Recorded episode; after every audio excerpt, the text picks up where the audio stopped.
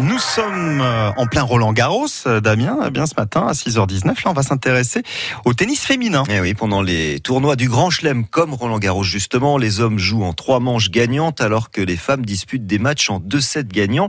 Eh, Thierry Boulan, pourquoi les femmes passent-elles moins de temps que les hommes sur les cours À première vue, on pourrait se dire que la limite est peut-être physique. Bah t'as vu comment c'est sexiste En tout cas, c'est ce que défendait en 2014 la joueuse française Marion Bartoli dans une interview à BBC World. Les femmes n'ont tout simplement pas les mêmes capacités physiques que les hommes. It's just not humanly possible. C'est humainement impossible, estimait-elle alors. Pourtant, si on remonte le temps,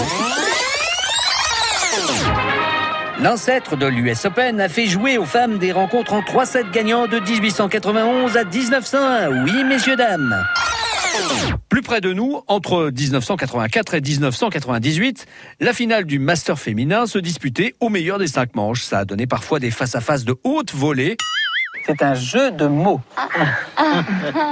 En 1990, Monica Seles. Qui ça Monica Seles, une joueuse originaire de l'ex-Yougoslavie, à chaque fois qu'elle tapait dans la balle, elle faisait. Eh bien, elle remporta au bout de 3h47 son match contre l'Argentine Gabriela Sabatini, un match qui désormais appartient à la légende. Alors, si ce n'est pas une question euh, physique, où est le problème Les organisateurs des tournois du Grand Chelem ont souvent fait valoir des arguments de planning. Putain, c'est quoi ce bordel là Des matchs plus longs créeraient des embouteillages dans les tableaux déjà surchargés. C'est complet. Mais ce qui ferait vraiment pencher la balance, c'est le manque d'enthousiasme du public. Si on vous donne à choisir entre un match de tennis féminin et un match de tennis masculin, où est-ce que vous allez Les audiences télé, surtout, ne sont pas à la hauteur. L'an dernier, la finale féminine des internationaux de France, remportée par Simona Alep, a réuni 1,7 million de téléspectateurs, quand le 11e sacre de Rafael Nadal en a rassemblé 3,8 millions. Vous faites des statistiques maintenant Euh, Oui, c'est pour se faire une idée. Vous êtes vraiment payé à rien foutre, hein Bon, en tout cas, il y a plus de deux fois moins de téléspectateurs pour les femmes.